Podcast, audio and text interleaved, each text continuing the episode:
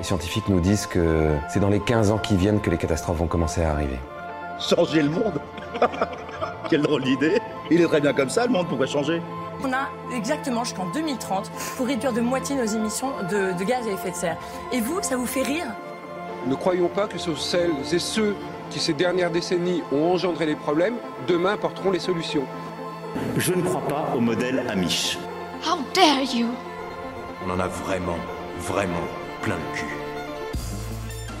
Bonjour et bienvenue à toutes et à tous. Nous vous retrouvons avec joie pour ce nouvel épisode d'Agissons, le magazine de la transition écologique euh, porté par la Maison régionale de l'environnement et des solidarités. Alors on vous l'annonce, hein, l'émission d'aujourd'hui va être sujet à débat. Et nous avons la chance d'avoir une invitée assez prestigieuse pour vous en parler. C'est tout de suite dans Agissons. Agissons. Agissons. Agissons. Bonjour Manon, bonjour Pierre. Salut Bonjour Magali. Alors, on est à peu près tous d'accord hein, pour dire que le dérèglement climatique est une réalité. Les étés sont chauds, on bat des records de température. Il y a un consensus hein, sur le fait qu'il y a moins de bestioles dans nos jardins et sur nos balcons, moins d'oiseaux. D'accord pour écouter les scientifiques. En bref, on s'accorde grosso modo sur le fait qu'il faut faire quelque chose. Bah oui, mais quoi? À l'heure où politiques et industriels font un pas en avant et trois pas en arrière en matière d'écologie, certains ont choisi d'être des écolos radicaux. Car oui, oui, c'est de ça dont nous allons vous parler, la radicalité chez les écolos. Ah,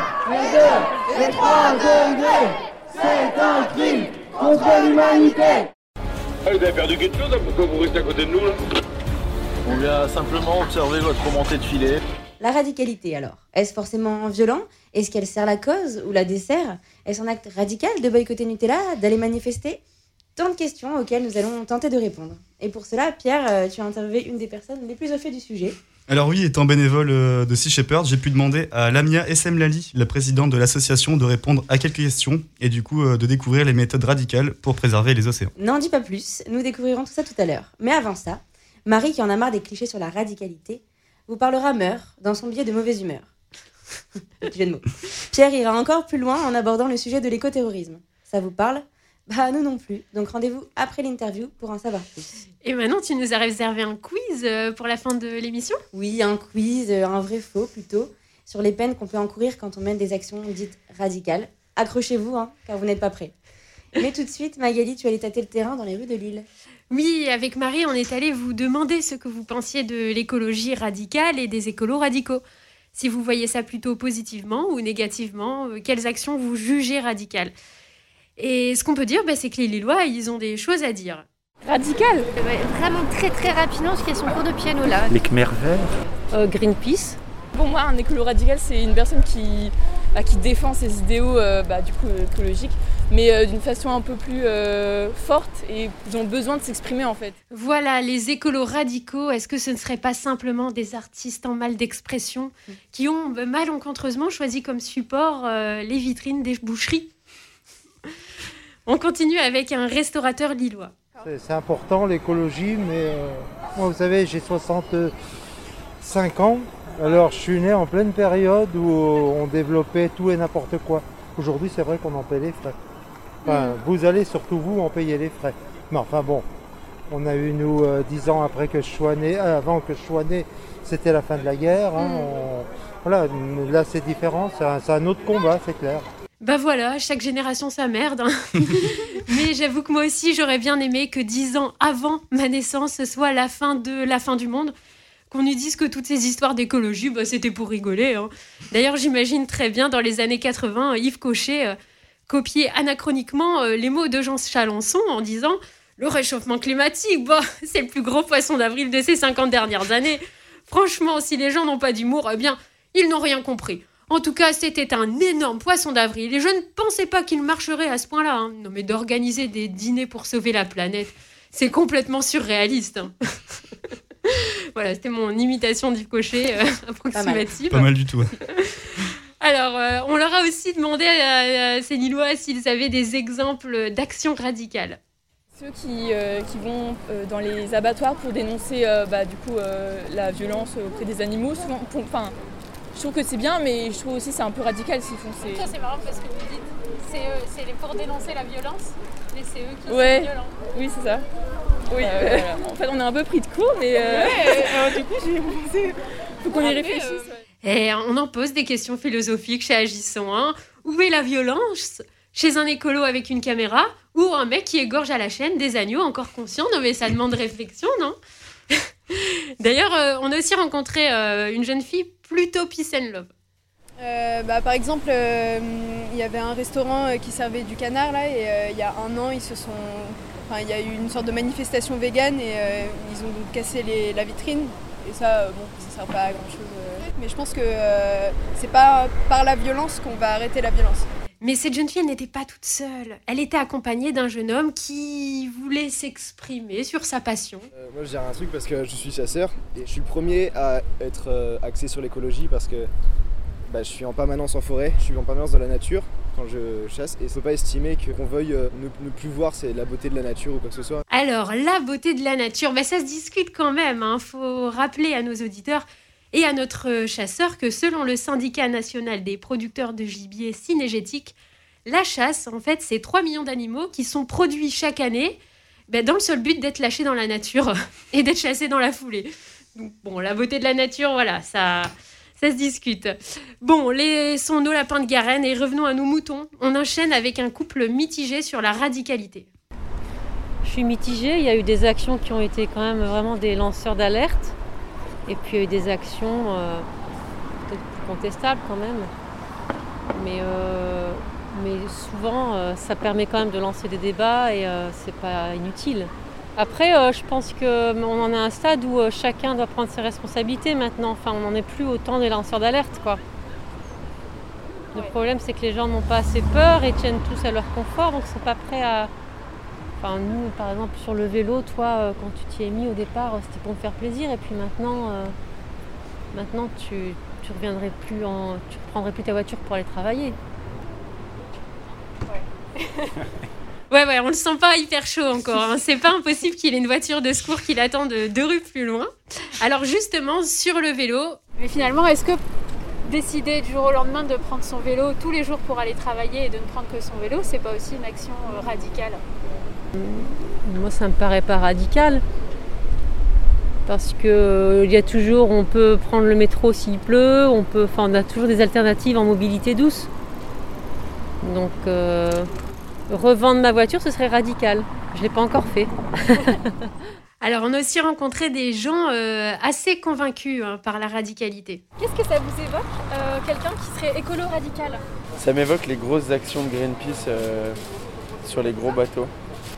C'est pour ça que les grandes actions spectaculaires, elles, elles font un peu genre plus date que, euh, que les espèces d'avis. La radicalité, c'est juste se donner les moyens d'arriver à ses fins. Donc du coup, la, radi- la radicalité pour toi, c'est pas forcément quelque chose de négatif alors? Ah non, absolument pas.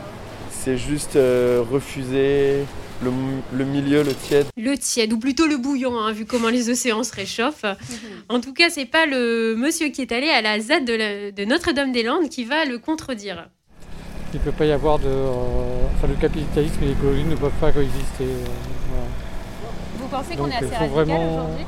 Non, pas du tout. Les solutions un peu radicales, hein, ça serait euh, vraiment du, du sabotage, des, des blocages, euh, ben, la, la multiplication des ZAD euh, pour, euh, pour empêcher les, les grands projets inutiles et la bétonisation. Alors ces actions-là, là on a pu euh, poser la question à pas mal de personnes Ouais. et c'est vrai que euh, ce qui est ressorti pas mal c'est que ces actions-là c'était des actions qui étaient plutôt donc, radicales mais violentes et du coup qui étaient jugées comme négatives. Euh, bah, elles sont pas violentes, en fait, moi je les trouve pas violentes du tout. Euh, déjà, en regard du néolibéralisme, je trouve pas ça violent. Et puis, euh, elles sont pas négatives parce que bah, je, pense, que les, gens qui font ces actions, ils, ils sentent contraints de les faire. euh. Bon, je suis allé un petit peu, j'ai participé un petit peu à la salle de, de- de Notre-Dame-des-Landes. euh, j'ai vu aucune violence. Euh, j'ai vu de la violence, enfin j'aurais pu voir de la violence, mais uniquement à, de, la, violence policière. Et non, non, pour moi c'est pas violent du tout. c'est hum, c'est utile. Alors je trouve pas un mot, c'est urgent, euh, c'est urgentissime, hein, mais c'est pas violent. Et enfin, on termine avec un couple d'écolos hein, qui s'interroge sur euh, bah, le camp de la radicalité. Où est la radicalité? Si je vous parle de d'écologie radicale, vous pensez à quoi? L'écologie Bah, Pour moi, c'est radicale. jamais radical, l'écologie. La radicalité, elle n'est pas forcément là où on pense qu'elle est. On a vu chez Danone, ils ont viré le patron parce qu'il était un peu trop écolo ou un peu trop euh, développement durable. Si c'est pas radical de la part des actionnaires. Et les actionnaires sont aussi radicaux quand ils virent un patron qui veut faire euh, un petit quelque chose. Enfin, je pense que c'était pas extraordinaire, mais il voulait faire quelque chose. Euh, c'est aussi une radicalité. Enfin, je trouve du, du capital d'être euh, anti-écolo. Une nouvelle bagnole ou une course automobile, c'est aussi une radicalité de polluant. On nous culpabilise sur des. C'est pas nous qui sommes des mauvais consommateurs. On est des mauvais consommateurs parce qu'on a des produits qui, Qui sont, sont pas mal bons, conçus, mal euh, conçus, euh, qui sont pas bons. euh, qui sont- On nous dit qu'on est tous allergiques au gluten parce que le blé est plus bon. les industriels. euh, Donc ils ne seront pas soumis à des amendes dissuasives, ils vont continuer à dégazer en pleine mer, ils vont continuer à, à polluer. Donc oui, il faut une radicalité euh, dans les mesures, dans l'action, voilà. Il faut qu'on nous impose à nous de ne pas être écolo. Et c'est le contraire, on devrait être écolo parce que notre société serait en transition écologique ou carrément en écologie. Je veux dire, mais euh, c'est pas des choix qu'on fait, c'est des faux choix. Et oui, je suis désolée, on a changé d'ambiance un peu. hein. On pensait au début que ça allait être que de la blague. On arrive finalement avec des réflexions euh, un petit peu plus euh, profondes. Et puis voilà, en fait, j'ai j'ai pas de chute à ma chronique, euh, car je fais partie des gens bah, qui souhaitent que les écolos se fassent entendre. Chute, vous l'avez Super Magali. C'est vrai qu'en fait, euh, ouais, on nous reproche d'être radical, mais en fait, euh, si on voit euh, comment fonctionne notre société maintenant, c'est aussi radical. Euh, la violence, elle est dans quel, dans, dans quel cœur En fait, on sait pas, on sait pas trop. Mais je pense que Marie, t'as un avis bien tranché sur la question, et d'ailleurs, je te sens un peu contrariée. Et oui, Manon, je suis un petit peu bougonne aujourd'hui. Donc, euh, si tu me le permets, je vais m'adresser à toutes celles et ceux qui jugent les militants trop radicaux. Comme on a pu l'entendre, la radicalité, pour beaucoup, c'est presque un gros mot. Une manière de dire non, mais là, vous en faites trop, il faudrait être plus modéré, etc. etc. Et j'ai du mal à comprendre en fait. Comment peut-on trop en faire quand il s'agit de lutter pour quelque chose de juste? Et je crois que le problème, c'est d'abord que l'on ne s'entend pas sur la définition même du mot. Par radicalité, on entend, et là je cite, tout ce qui est relatif à la racine, à l'essence de quelque chose. Autrement dit, est radical, ce qui a une action décisive sur les causes profondes d'un phénomène, ou encore ce qui va jusqu'au bout de chacune des conséquences impliquées par le choix initial. Alors quand on s'attaque à un problème, et si on souhaite efficacement le résoudre, on a tout intérêt à être radical, c'est-à-dire à s'attaquer aux racines du problème et à mettre en place des actions concrètes qui permettront d'avoir de vraies conséquences et que les choses changent enfin pour de bon. Et finalement, là-dessus, je crois qu'on peut facilement toutes et tous s'accorder. C'est-à-dire que quand on a un problème, a priori, on a envie de le résoudre. Et pour ça, autant être efficace et le prendre à bras le corps. Mais là où ça fait défaut, c'est quand les moyens pour résoudre le problème impliquent trop de remise en question et de modification de nos habitudes. Tu vois par exemple, si t'es écolo et que tu dis que t'as arrêté de manger de la viande parce que t'as appris que l'élevage intensif était responsable d'environ 15% des émissions de gaz à effet de serre, et que du coup tu t'es dit que c'était logique pour toi d'arrêter ta consommation, là souvent on va te dire que t'es trop radical. Alors oui, arrêter de consommer de la viande, c'est radical. Et il est où le problème? En fait, quand les gens te disent que t'es trop radical, ce qu'ils veulent dire en réalité, c'est que eux ne sont pas prêts à amorcer un tel changement dans leurs habitudes. Et ça, franchement, c'est ok. Chacun va à son rythme. Mais j'aimerais qu'on comprenne que la radicalité, c'est important. Et c'est parce qu'il y a des gens radicaux dans leur manière de militer qu'on arrive à de vrais changements. Et c'est ça qu'on veut. Alors parfois, effectivement, ça demande quelques efforts. Enfin, on constate aussi que la radicalité est souvent assimilée à la violence. Autrement dit, les actions dites violentes sont jugées trop radicales. Et c'est pour ça que le terme est autant déprécié de manière générale. Mais là-dessus aussi, je crois qu'on peut tomber d'accord. Je pense sincèrement que la majorité des individus a la violence en horreur. Les militants écologistes rejettent précisément la violence, c'est-à-dire celle avec laquelle on détruit jour après jour la biodiversité et le monde dans lequel on vit. Les féministes, les antiracistes, les militants LGBTI, ils rejettent toutes et tous la violence faite à l'encontre de leur communauté.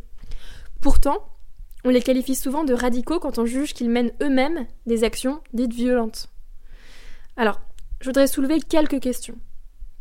Qu'est-ce que c'est la violence? Et si elle est souvent illégitime, l'est-elle absolument toujours? Ce que je crois, c'est que nous nous sommes habitués à la violence. Elle est devenue banale. Tous les jours dans les rues, on croise des gens qui meurent de faim. On est confronté à des images choquantes dans les médias de pays en guerre, de catastrophes climatiques, de personnes tuées pour leur couleur de peau. La violence est telle qu'on finit par se mettre des œillères pour ne plus la voir. Et elle est d'un niveau si extrême que personnellement, je m'étonne qu'on préfère pointer du doigt quelques militants en colère plutôt que l'ultra-violence d'un système mortifère. Alors je finirai avec cette citation de Nelson Mandela, prix Nobel de la paix en 1993. La résistance passive non violente est efficace tant que notre adversaire adhère aux mêmes règles que nous. Mais si la manifestation pacifique ne rencontre que la violence, son efficacité prend fin. Ouais, bah dis donc, Marie, elle nous, elle Ouais. nous laisse aussi à Sacré billet d'humeur. Je suis, je suis très d'accord avec elle sur, euh, sur les points, notamment sur le fait que chacun a sa propre définition de la, de la radicalité, je pense. Ouais, mais on l'a vu d'ailleurs, hein, euh, les, les- les gens, ils- Mm. pour eux, ça. C'est vrai. c'est- Même c'est à l'image de ton micro-trottoir. euh, Bon alors euh, Pierre, euh, tu as pu interviewer une personnalité assez euh, emblématique du combat écologique. C'est vraiment une grande chance qu'on a dans cette émission et du combat écologique et notamment de celui qu'on qualifie de radical. Alors oui, j'ai eu la chance lundi dernier d'interviewer Lamia Essemlali, la présidente de Sea Shepherd France, qui va nous expliquer les méthodes radicales de, Sea Shepherd pour protéger les océans. Alors aujourd'hui, nous avons euh, l'honneur de recevoir euh, Lamia Essemlali, euh, la présidente de Sea Shepherd France, une ONG qui défend les océans. Bonjour Lamia. Bonjour. Alors c'est un honneur de vous recevoir aujourd'hui. Merci d'avoir accepté l'interview. Avec grand plaisir. Est-ce que vous pouvez nous présenter un petit peu l'association Sea Shepherd, s'il vous plaît? Et donc Sea Shepherd, donc qui veut dire berger de la mer, est une ONG de défense de l'océan qui a été euh, créée par le capitaine Paul Watson en 1977. Euh, à l'origine, euh, l'association se focalise surtout sur euh, la lutte contre le braconnage, donc tout ce qui est euh, pêche illégale, euh, atteinte illégale à la vie marine. Euh, mais on a développé aussi beaucoup de campagnes euh, contre la surpêche, la pêche industrielle, la pêche non sélective. On travaille aujourd'hui avec pas mal de gouvernements, euh, notamment des États africains, sud-américains, pour les aider en fait à lutter contre contre la surpêche, contre la pêche illégale dans leurs eaux territoriales. Et on fait aussi de plus en plus de sensibilisation. Donc on intervient beaucoup dans les écoles, dans les collèges. euh, on écrit des livres, on produit des documentaires euh, pour euh, pour sensibiliser l'opinion sur euh, sur euh, bah, sur notre euh, destin commun avec l'océan et la nécessité, l'urgence de le préserver. D'accord. Et du coup, notre thème aujourd'hui, c'est euh, la radicalité. Euh, vous faites quand même pas mal d'actions directes et d'actions coup de poing. Est-ce que vous pouvez nous en citer quelques-unes? Alors, euh, radical pour moi, c'est euh, c'est vraiment quelque chose qu'on ouais, qu'on assume totalement. Radical, ça vient de racine. Hein. Mhm. Donc, il s'agit de prendre le mal à la racine, au final. Les actions qui peuvent être considérées comme coup de poing, ou qui, ouais, qui peuvent l'être d'ailleurs, c'est le fait d'intervenir, de pas être uniquement dans une posture attentiste ou euh, faire uniquement de la protestation ou euh, signer des pétitions. Disons que quand on a affaire à des actions illégales, Mhm. euh, notre modus operandi, c'est d'intervenir pour empêcher, pour stopper cette action. Mais une fois que les lois sont votées, que les espèces sont protégées, que les, euh, les espaces naturels sont protégés, il s'agit de les faire respecter. Donc euh, nos actions, elles sont interventionnistes dans le cadre du braconnage. Et par contre, on a un rôle de lanceur d'alerte, où là, effectivement, il s'agit de mettre sur la place publique et sensibiliser l'opinion sur des questions comme par exemple la pêche non sélective dans le golfe de Gascogne, euh, qui aboutit euh, à la mise à mort, à la capture de milliers de, dauphins euh, chaque année. Ce sont des, une espèce protégée. D'accord. Et du coup, est-ce que pensez-vous que ces actes radicaux sont nécessaires pour faire avancer les choses? Alors moi, je suis convaincue que ce que nous faisons euh, là, c'est le minimum vital. hein. Euh, Il n'y a rien d'extrémiste euh, dans ce qu'on fait. hein. Mhm. Euh, on respecte la vie sous toutes ses formes. On n'a jamais blessé personne. euh, on n'enfreint pas la loi. On est une organisation extrêmement légaliste, hein, contrairement à ce que certains peuvent dire. Mhm. Donc euh, c'est fondamental. Très clairement, euh, on ne fera pas évoluer les choses sans bousculer le statu quo. Euh, et donc des actions radicales vont dans ce sens-là. D'accord. Est-ce qu'il y a un réel retour grâce à ces, euh, à ces méthodes? Est-ce que vous avez des exemples précis de ce qu'on fait Sea Shepherd, euh, des actions directes, et euh, derrière, il y a eu un résultat? Alors, bah, je pense que l'action la plus probante, euh, ce sont euh, nos années euh, euh, en Antarctique euh, Mhm. contre la chasse baleinière. hein. donc euh, où là, euh, clairement, il y a une, une condamnation diplomatique quasiment unanime du Japon euh, qui violait chaque année euh, le sanctuaire euh, baleinier euh, de l'océan austral. Mhm. Mais bon, personne euh, n'envoyait de, de, de bateaux, euh, aucune marine du monde ne s'opposait euh, aux actions de chasse des, des baleiniers japonais qui s'étaient auto-octroyé un quota de 1035 baleines en plein sanctuaire. Mhm. Donc il y a que Sea Shepherd qui se mobilisait contre contre ça. Et on a fini par réussir à faire sortir le Japon de l'océan Antarctique. Aujourd'hui, la question des captures de dauphins est enfin sur la sur la scène publique.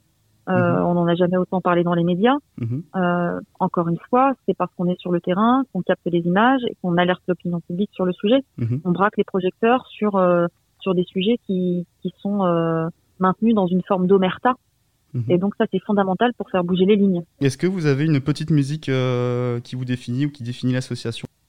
Alors, une musique, euh, ce serait pas une musique qui me définit ou qui définit la- l'association. Pour le coup, euh, c'est plutôt euh, quelque chose d'un petit peu, euh, d'un petit peu personnel, mais que je trouve à la fois poétique et triste. Euh, C'est euh, le petit jardin de Jacques Dutronc, euh, qui symbolise pour moi, euh, en fait, justement cette destruction du, de la nature, du monde naturel. euh, euh, à l'échelle d'un petit jardin, mais euh, la planète est un jardin, et donc euh, si on n'arrive pas à préserver les espaces naturels, on va tous mourir avec eux. Et voilà, c'est c'est une chanson, euh, ouais, euh, tristement poétique.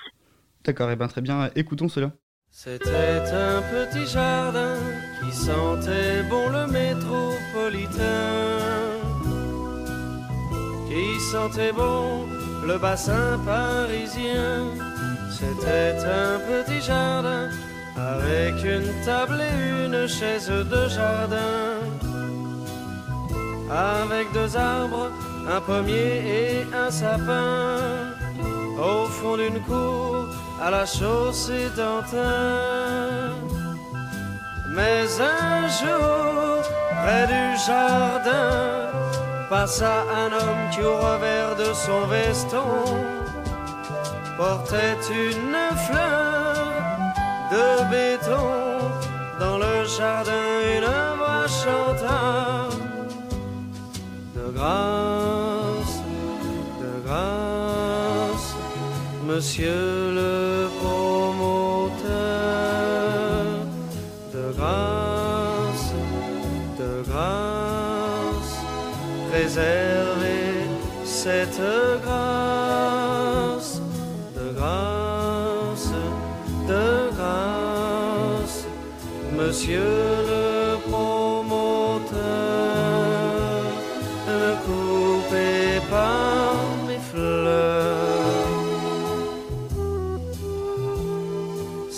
C'était un petit jardin qui sentait bon le métropolitain, qui sentait bon le bassin parisien. C'était un petit jardin avec un rouge-gorge dans son sapin, avec un homme qui faisait son jardin au fond d'une cour à la chaussée d'Antin. Mais un jour, près du jardin, passa un homme qui au revers de son veston portait une fleur de béton.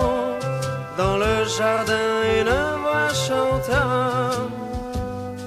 de grâce, de grâce, monsieur le promoteur,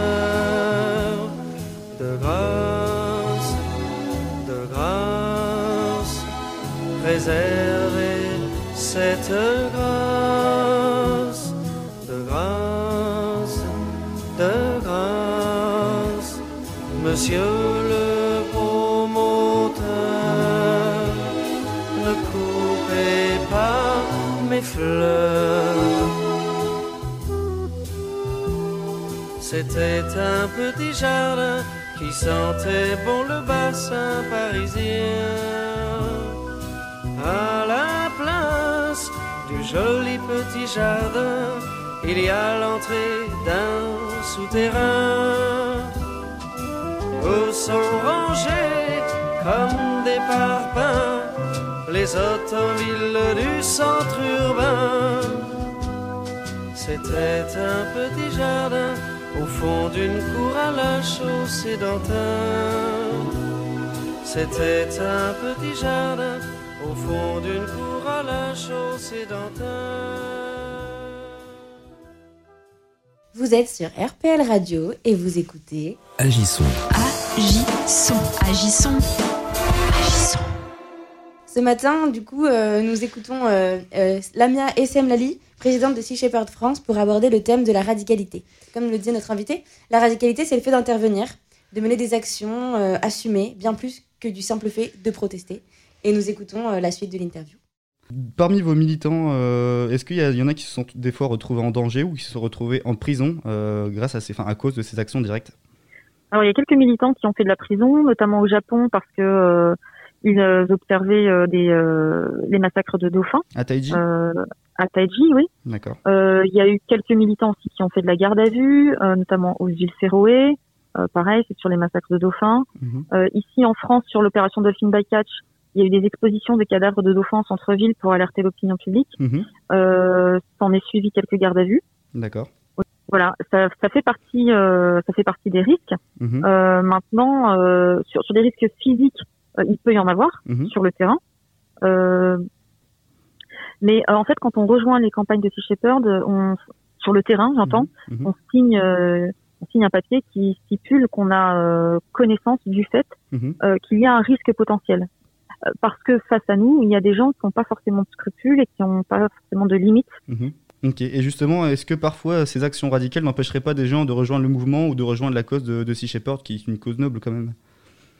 Mais en fait, euh, nous, on n'a pas vocation euh, à se contorsionner pour plaire au plus grand nombre. Mhm. C'est-à-dire que nous, on est comme on est et nous rejoignent ceux qui se retrouvent dans notre mode d'action. Il y a une multitude d'associations qui sont euh, beaucoup plus timorées que nous le sommes, euh, qui n'ont pas le même mode d'action que nous. Nous sommes les seuls d'ailleurs à faire ça pour le milieu maritime. Mhm. Donc, euh, c'est intéressant pour ceux qui s'y retrouvent et ceux qui ne s'y retrouvent pas peuvent rejoindre d'autres organisations ou créer leur propre organisation. D'accord, ok. Euh, maintenant, d'un point de vue, euh, d'un point de vue local, il y a du coup un groupe local euh, Sea Shepherd à Lille. toujours dans, dans, le thème de la radicalité. En 2018, euh, il y a des tags qui sont retrouvés sur les égouts. Ceci est une porte sur l'océan de rien jeter. Est-ce que vous pouvez nous en dire un peu plus sur cette action? Oui, l'objectif c'était de sensibiliser les gens sur le fait que même quand on est loin de la mer, euh, il faut penser euh, à chacun de ses gestes. Et c'est vrai que les mégots de cigarettes euh, qui se retrouvent euh, qui se retrouvent dans les égouts euh, et terminent dans, dans l'océan, c'est un c'est un vrai problème. Donc c'est une opération qu'on a faite euh, dans plusieurs euh, des villes côtières et des villes euh, éloignées de la mer, Mhm. pour euh, permettre aux gens de, de faire euh, de faire ce lien avec euh, avec l'océan. D'accord, ok. Mais écoutez, merci beaucoup Lamia d'avoir été ce matin avec nous. Je vous en prie. Au revoir. Au revoir. Ah bah merci, merci à tous les deux. C'est vrai qu'au final, euh, pas besoin d'habiter dans une ville côtière pour s'engager aux côtés de Sea Shepherd. Ça paraît pas évident euh, à tout le monde au début en fait, mais si la protection de la faune et la flore et, euh, marine est une cause qui vous tient à cœur, et ben de défendre, sachez que même en étant à Lille, vous pouvez faire quelque chose. Bah, tu nous donneras d'ailleurs quelques infos à ce sujet-là à la fin de l'émission. Tout à fait. Euh, Pierre, tu as abordé avec euh, Lamia la question de l'écoterrorisme. Alors oui, cette partie a été coupée, mais vous pouvez retrouver l'interview en intégralité sur notre site agisson.ovh. Il vient une heure où protester ne suffit plus. Après la philosophie, il faut l'action, cite Paul Watson. Mais si l'action pouvait se transformer en terreur? Terreur, terrorisme, radicalité, éco-radicalité, éco-terrorisme, est-ce que cela vous parle? Alors, moi, l'écoterrorisme, euh, bah, justement, est-ce que c'est pas. euh, ça fait, c'est très connoté violent. Est-ce que c'est pas la branche, justement, extrêmement violente, peut-être d'action euh, écologique? Genre le, le niveau maximum euh, de la radicalité? Ouais, euh, ouais, ouais, ouais. Bah, tuer des, tuer des gens au nom de l'écologie. D'accord. Et toi Manon? Ou à l'inverse, ce serait pas euh, finalement les actions qui, vont, qui sont totalement violentes pour l'environnement, euh, pour les écosystèmes? Ouais. Alors effectivement, vous avez toutes les deux une part de vérité. Euh, il y a deux définitions de l'écoterrorisme. Une première qui vient euh, tout droit du Code pénal, de l'article 421. Je cite, L'acte d'écoterrorisme est défini comme le fait d'introduire dans l'atmosphère, sur le sol, dans le sol ou dans les eaux, une substance de nature à mettre en péril la santé de l'homme ou des animaux ou le milieu naturel. Par Ouais, exemple. Monsanto. Par exemple. mais euh, c'est une définition qui est bien différente et éloignée de l'utilisation que font certains leaders d'opinion et qui ne s'appliquerait qu'à une infime minorité violente des activistes écologiques. Du coup, l'écoterrorisme, c'est aussi un néologisme qui désigne les menaces, intimidations ou actes de violence contre des biens ou des personnes physiques commis au nom de l'écologie. Et c'est quand même bien important parce qu'il y a une section spéciale au FBI qui défie l'éco- l'écoterrorisme comme l'usage ou la menace d'utiliser la violence physique ou morale de manière criminelle contre des victimes innocentes ou des biens par un groupe d'orientation écologique pour des raisons politiques liées à l'environnement. Du coup, ce concept d'écoterrorisme est né euh, dans les années 70 au Royaume-Uni, puis c'est un peu euh, exporté dans les années 80 aux États-Unis, avant euh, de voir des actions directes un peu partout sur, la planète. C'est souvent des, sabotages. Par exemple, il y a deux, organisations qui, qui se sont fait connaître comme ça. C'est l'Animal Liberation Front, l'ALF, et l'Earth Liberation Front, ELF. Donc deux euh, organisations écologiques d'action directe qui ont, entre 96 et 2002, commis plus de 600 actes criminels juste aux États-Unis, entraînant des dégâts estimés à plus de 43 millions de dollars. En 2005, il y a même le directeur adjoint du FBI qui déclare que l'éco- que l'écoterrorisme est désormais une des menaces terroristes les plus importantes sur le sol américain et que depuis 90, 1200 actes d'écoterrorisme ont été recensés, ce qui représente 110 millions de dollars de dégâts. Ça fait, euh, ça fait une sacrée somme. Alors pour citer quelques actes, euh, quelques actes de sabotage, par exemple en 2001, il y a un écoterrorisme qui euh, a été très lourdement condamné pour avoir brûlé trois SUV dans l'Oregon avec l'aide d'un ami pour attirer l'attention sur la consommation excessive de gasoil aux États-Unis et le réchauffement climatique. Les dégâts sont un peu, euh, sont pas énormes, 40 000 dollars, mais il y a un, expert euh, qui assure que personne n'a été blessé. Du coup, les écoterroristes ont été condamnés à 22 ans et 8 mois de prison et sa libération intervient au bout de 10 ans en décembre 2009. Un peu plus tôt, en 99, il y a Graham Hall, c'est un journaliste de Channel 4 euh, au Royaume-Uni, qui est séquestré par plusieurs hommes de l'ALF, le Front de libération des animaux que j'évoquais tout à l'heure. Et avant de les libérer, ses ravisseurs lui marquent les trois lettres ALF sur le dos au fer rouge. Donc là, on est bien, euh, on est bien dans l'écoterrorisme, bien dans, de la, Dans la violence. dans la Ouais. violence, ouais, clairement. Euh, en France aussi, euh, on a eu quelques cas d'écoterrorisme, pas autant violents que outre-Atlantique, mais euh, l'État français a par exemple en euh, 2015, lors de la COP 21, euh, ils ont procédé à une assignation à domicile de 26 activistes au motif de leur opinion, mais au prétexte de la sécurité. De nombreuses manifestations pro-climat ont également été interdites, toujours en prétextant l'état d'urgence, dont l'instauration est inévitablement liée dans les esprits au terrorisme. On a aussi euh, quelques-unes de journaux euh, de France et, euh, et d'Europe. Je commence avec, avec Le Monde qui, a fait un article qui s'intitule Ces éco-terroristes qui inquiètent l'Europe. On a aussi Atlantico qui parle de la ZAD de Notre-Dame-des-Landes, plongée au cœur de l'extrémisme vert, ses réseaux et ses méthodes. Et enfin, Le Point qui dit Le djihadisme écolo, bientôt près de chez vous. Mais c'est pas le Valeur Actuelle aussi qui avait euh, fait une une comme ça il y a pas très longtemps avec notamment Hugo Clément et Ouais. en, en montrant Oui. comme ça les écologues euh, comme Je des sais plus ce qui a été euh, écrit, mais ouais, euh, en me les montrant comme des, les pires. euh, Bah, en fait, surtout en, en- en disant qu'ils étaient tous forcément violents, comme si c'était en fait euh, une menace. Mais, euh, mais merci, euh, merci pour ces de nous avoir un peu éclairé sur, euh, sur ces définitions parce que c'est quand même dingue qu'il y ait un seul mot, C'est quand même très flou. hein, ce il y a soit plein de... des définitions qui, qui, soient, qui soient opposées quoi. Exactement. Et euh, pour finir, il y a euh, pas mal, euh, enfin par peur des dégâts matériels, mais aussi humains, de nombreuses manifestations euh, pro-climat. euh, il y a eu plusieurs, du coup, euh, plusieurs euh, manifestations qui ont été euh, encore une fois supprimées de peur euh, de ces éco-terroristes justement, qui a des dégâts derrière. On a vu quelques-unes avec des, vitres cassées, euh, même des, personnes très euh, grièvement blessées. Mais du coup, je voudrais arriver un peu sur le point, sur la, conclusion de cette chronique. C'est que, est-ce que l'écoterrorisme n'a-t-elle pas des limites? Est-ce que ça peut ne pas faire peur à des gens? Et ça peut mettre en cause la radicalité des personnes, peut mettre en cause la cause, la cause qui est honorable. L'écologie, c'est quand même quelque chose d'important. Et euh, est-ce que ça peut pas faire un peu d'ombre aux acteurs bienfaisants de l'environnement? Bah, c'est oui, et puis finalement, euh, finalement c'est comme un peu pour, euh, pour toutes les causes, c'est-à-dire que en as qui vont pas forcément euh, utiliser les, les mêmes méthodes, voire les bonnes méthodes. Mhm.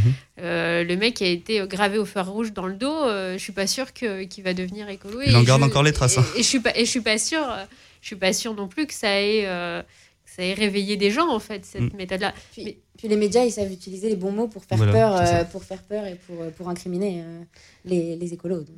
Mais d'ailleurs, quand j'ai j'ai été euh, dans, dans la rue interroger les gens, il y avait aussi un, un monsieur, là, le, le monsieur qui prend son vélo pour aller travailler, qui disait que, euh, que finalement, lui, les limites de la radicalité, il les voyait là, que parfois ça pouvait un peu desservir la cause, notamment bah, quand elle euh, elle s'accouplait pas à des d'autres notions comme euh, comme le social, etc.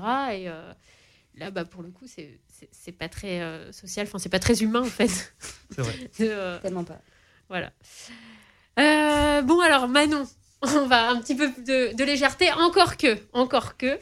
Euh, Manon, donc tu, on, m'a dit que tu voulais jouer avec nous. Bah, jouer, jouer, euh, en tout cas, je vais essayer de rendre fun et dynamique un sujet qui l'est un peu moins quand on parle d'action radicale, puisque je vais vous question- questionner sur vos connaissances des risques juridiques que l'on peut encourir quand on est militant, militante.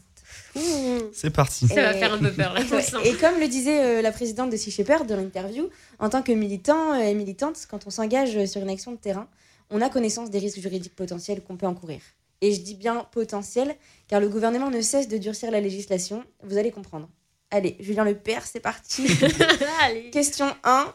Question 1. Vous êtes un ou une militante euh, en- qui veut en découdre avec l'exploitation animale. Est-ce que les renseignements peuvent vous tomber dessus? Oui ou non? C'est quoi les renseignements? Les services Euh, secrets, les- les services de les- renseignement. ouais, voilà, exactement. Moi, je pense que oui. Eh bien, tu as raison. Bon, ce ne sera pas non plus la DGSI, hein, euh, mais une cellule spéciale, la cellule de gendarmerie Déméter, qui a été mise en place spécialement pour la protection des agriculteurs en décembre 2019. Incroyable. Euh, un de ses buts est clairement affiché suivre et tenter, euh, la- et tenter d'empêcher euh, les actions, je cite, euh, de nature idéologique, qu'il s'agisse de simples actions symboliques, de dénigrement du milieu agricole ou d'actions dures ayant des répercussions matérielles ou physiques. Rappelons cependant hein, que sur 14 000 infractions enregistrées en 2019, seulement une petite vingtaine de cas d'intrusion dans des élevages ou de libération d'animaux par des militants ont été comptés. Donc est-ce qu'on peut parler alors, comme la présidente de l'association de protection animale L214, Brigitte Gauthier, d'un arsenal répressif démesuré? Bah peut-être un peu, non? Ok, j'enchaîne. Question 2. Vrai ou faux? À votre avis, vous pouvez écoper d'une peine d'un an d'emprisonnement et de 7500 euros d'amende pour l'intrusion sur un site industriel, artisanal, agricole ou de loisirs. Un an, ça- un an, ça me paraît beaucoup parce qu'il y a un, un site artisanal. Je sais pas, moi, je j'aurais pas mis même Ça me paraît sur peu, au un final, truc je dirais- je dirais industriel ou faux. artisanal. Vous dites quoi? Moi, je partirais sur faux. Et bah pour l'instant, c'est encore faux. Mais c'est ce qui ressort d'un rapport parlementaire, euh, car certains députés veulent renforcer l'arsenal pénal contre les militants anti-glyphosate, vegan ou anti-chasse. Donc au nom du trouble à la tranquillité ou au déroulement normal de l'activité, c'est une peine que vous pourriez prendre. Le rapport parle aussi d'un délit d'entrave à la chasse, passible de 6 mois d'emprisonnement et de 100 000 euros d'amende. Donc selon les auteurs de ce rapport, les avancées démocratiques ne peuvent pas se faire en imposant des idéologies par la voie d'exaction, d'attaque, de menaces ou encore de pression sur des activités légales. Bah oui, sinon comment? Mais alors attends, tu disais que, euh, que c'était entrave à la tranquillité et la chasse, c'est pas un entrave à la tranquillité. Non, ça va, ça fait pas beaucoup de bruit, Non, ça, non, je, je pose la question. Ok, question 3, petit cas pratique. Vous souhaitez préserver des jardins qui vont être détruits. Si on vous arrête alors que vous êtes en pleine nuit, pouvez-vous A. Passer 60 heures en garde à vue B. Vous faire perquisitionner C. Être déféré devant un juge d'instru- d'instruction pour association de malfaiteurs en vue de commettre des dégradations Ou D. Être assigné à résidence pendant 7 mois Moi, je mettrais que le premier et qui est déjà pas mal quand même. 60, 60 heures en garde à euh, vue. en garde Mm. à vue, euh. Ça fait quand même beaucoup 60 heures. Pierre, tu dis quoi? Hum, tu peux me rappeler c'était quoi la B, s'il te plaît? La B, c'est euh, vous êtes perquisitionné. Allez, je vais dire ça. Et bah les gars, c'est les 4. Ah.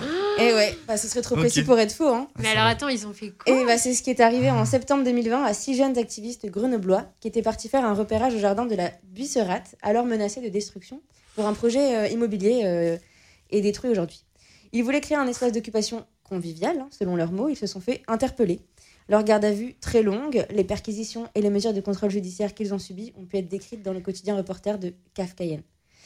Bonne nouvelle cependant, hein, quand même, bonne nouvelle. Le 7 avril dernier, les poursuites ont été annulées. Je laisse le mot de fin de cette affaire à l'avocat euh, des six inculpés, qui dit Les autorités ont voulu tuer dans l'œuf la mobilisation. Ils ont volontairement pris un bazooka pour abattre une mouche très rapidement.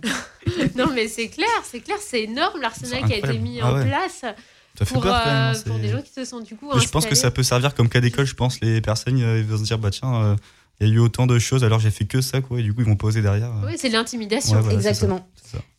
Euh, bon, on va prendre un exemple un peu, plus, un peu plus local, la question 4. On est en octobre 2020. Vous participez à un blocage d'Auchan V2 à Villeneuve- Villeneuve d'Ascq pour dénoncer la société de consommation. Vous subissez un contrôle d'identité. Là, vous subissez un contrôle d'identité Quelques jours plus tard, euh, vous recevez votre contravention. Participation à une manifestation interdite sur la voie publique. À votre avis, à combien s'élève l'amende? 38 euros ou 38 euros ou 135 C'est 135, je pense, c'est une contravention de classe 5. il me semble. Ah, oh là, on a un connaisseur. là. Bon, bah, du coup, moi, je me rallie à Pierre. Ouais, c'est c'est 135. Mais euh, si ça s'était produit avant mars 2019, ok, là c'était 38. Mais à l'heure euh, des Gilets jaunes, il faut se replonger en 2019, un décret avait été publié et co-signé par le président, par le ministre de l'Intérieur de l'époque, euh, Christophe Castaner, et la ministre de la Justice de l'époque, Nicole Belloubet, et stipulait que l'amende initiale deviendrait une contravention de quatrième classe et entrerait en vigueur immédiatement. Du coup, quatrième, pas quatrième, cinquième. Euh, donc une contravention qui est passée de première classe à quatrième classe, sans discuter. Cette amende était censée s'appliquer qu'aux personnes se rendant à une manifestation déclarée mais interdite par la préfecture par des raisons de risque à l'ordre public. Mais ce jour-là, ce qui était une manifestation dans un périmètre interdit et non déclaré, soit normalement 38 euros d'amende pour violation d'un arrêté de police, est passé à 135 euros. Comme ça. Claquant des doigts. C'est simple des fois. hein. Bon, j'aurais pu aussi vous questionner sur la nouvelle loi sécurité globale, adaptée le 15 avril dernier, mais assez de stress pour aujourd'hui, non? Et puis le temps presse. En tout cas, ce petit quiz ne doit en rien vous décourager à vous engager, vraiment pas. Toutes ces mesures ne sont que des tentatives, comme tu disais, Magali, d'intimidation du gouvernement.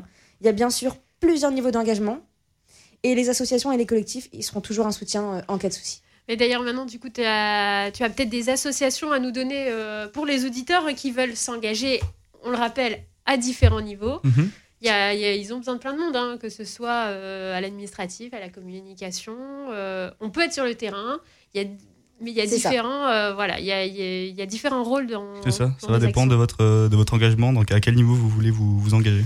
Et à, et à Lille et dans le coin, il y en a plusieurs. Euh, bon, on pense à Sea Shepherd Lille, hein, Mhm. euh, forcément. Euh, Il y a aussi Extinction Rebellion qui mène, qui mène beaucoup d'actions, de blocages euh, et d'autres actions. Également les Amis de la Terre, donc qui regroupe aussi euh, Action non violente euh, COP21, ANV COP21 et Alternativa. Euh, on a aussi Youth for Climate. Euh, sur un niveau plus politique, il y a les jeunes écolos. Il y a Faites la friche hein, pour défendre la, la friche Saint-Sauveur. Saint-Sauveur, ouais. L214, euh, Nord Nature, Greenpeace, et forcément j'en oublie, il y en a encore plein d'autres. Et si d'ailleurs euh, il y en a que j'ai pas cité auxquels vous penseriez, eh bien dites-le nous dans, sur nos réseaux sociaux et on pourra peut-être faire une story Instagram dédiée euh, sur ce sujet. Alors, vous, on arrive à la fin de cette émission. J'espère que vous Quelle avez émission pu quand même en apprendre un petit peu plus sur la radicalité. Euh, vous pourrez retrouver euh, l'intégralité euh, de ce numéro en replay sur le site d'RPL Radio. N'hésitez pas à nous suivre euh, sur donc, Facebook, Instagram ou notre site euh, agisson.ovh. Euh, vous retrouverez bah, des compléments aussi de nos émissions, notamment donc euh, l'intégralité de, L'interview, de ouais. de Lamia qu'on n'a pas pu bah, passer euh, en entier. Euh, donc voilà, pour vous informer sur ces sujets quand même assez essentiels.